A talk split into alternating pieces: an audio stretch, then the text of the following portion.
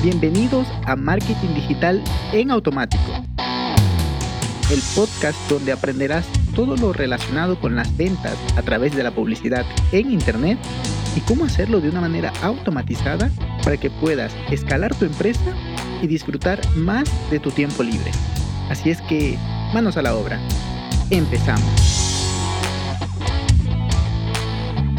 Muy buenos días amigos, bienvenidos un miércoles más a estrategias y, recomendaciones acerca de ventas, de ventas digitales principalmente, pero yo creo que el tips del día de hoy te va a funcionar no solamente para ventas digitales, sino también para ventas físicas. Porque bueno, puede ser el caso que te sientas estancado, que piensas que, bueno, ya no estás avanzando en tus ventas, ya no estás logrando cerrar.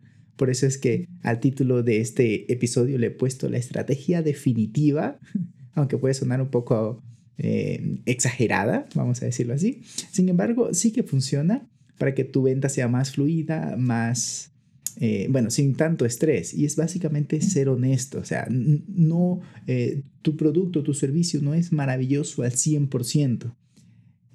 tienes que decirle al cliente qué no va a hacer, para quién no va a funcionar en el caso de que estés vendiendo a una empresa, que sea una venta B2B a una empresa y que esta empresa luego vaya a vendérselo a un cliente final o vaya a reutilizar este producto o servicio, entonces debes decirle para quién no va a funcionar o cuáles son los posibles errores. Porque con esto lo que vamos a hacer es ganarnos la confianza al ponernos vulnerables e incluso el cliente va a pensar, wow, esta persona ha pensado en los peores escenarios, pero también en los ojos, no estoy diciendo que solo hablar de lo negativo, no, Hablemos de lo positivo, hablemos de los beneficios, de la transformación que va a obtener tu cliente em, con, bueno, con comprarte a ti, ya sea producto o servicio.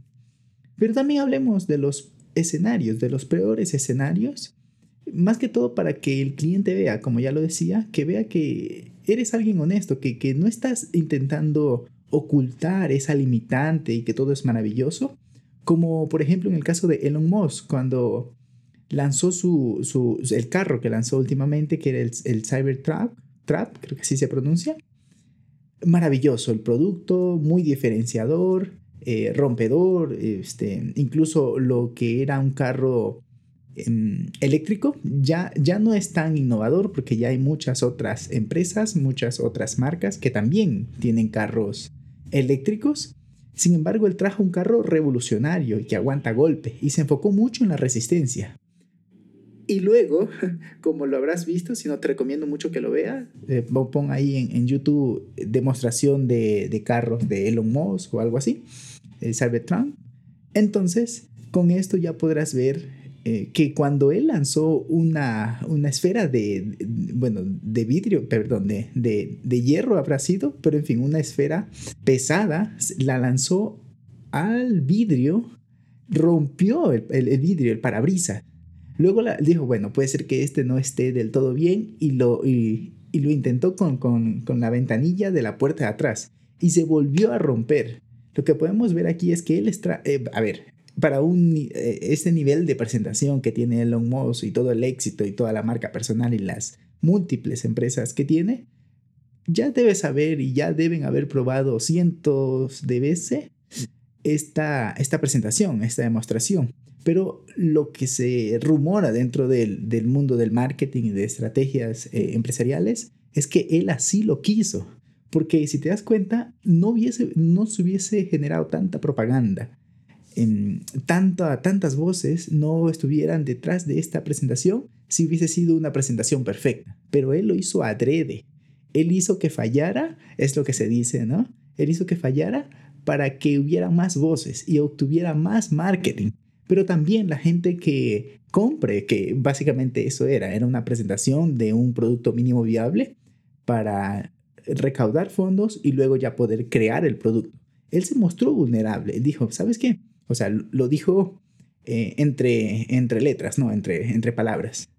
el producto no está 100%, está fallando, pero confía en mí, cómpramelo porque podrías hacer una reserva con 100 dólares y cuando ya lo saque al mercado, va a salir bien, este problema ya quedará solucionado.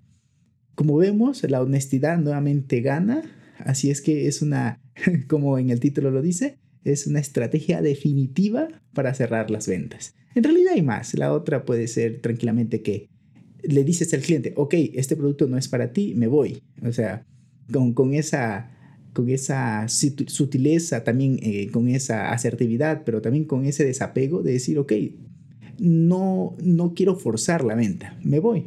El cliente va a sentir eso, va a sentir que no estás eh, desesperado por hacer la venta y allí es donde más, más fluye eh, ya directamente generar el cierre de ventas, por lo que una estrategia muy importante para aplicar ya mismo. Y hasta aquí el episodio de hoy. Sé que esta información va a ser de gran utilidad para tu negocio, por lo que te pido que lo implementes y lo compartas con alguien que sepas que también le va a ayudar. Gracias y hasta la próxima.